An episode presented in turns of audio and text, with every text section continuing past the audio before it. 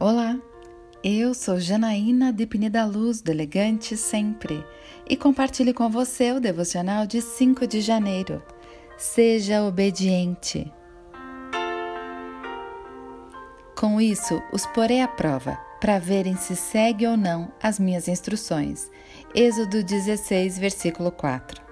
Muitas vezes não entendemos o motivo de, apesar de termos fé, não recebermos todas as promessas de Deus para a nossa vida.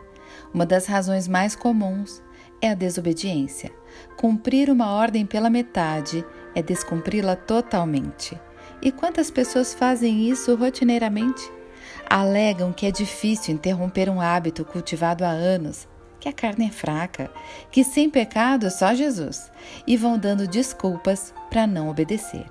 Porém, devemos nos lembrar das palavras de Cristo: Tomem sobre vocês o meu jugo e aprendam de mim, pois sou manso e humilde de coração, e vocês encontrarão descanso para suas almas, pois o meu jugo é suave e o meu fardo é leve.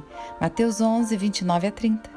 Lembre-se, se fazemos o que Deus nos ordena, somos refinados e abençoados. Simplesmente conheças as ordenanças de Deus, lendo a Bíblia, e as obedeça sem desculpas. Eu quero orar com você.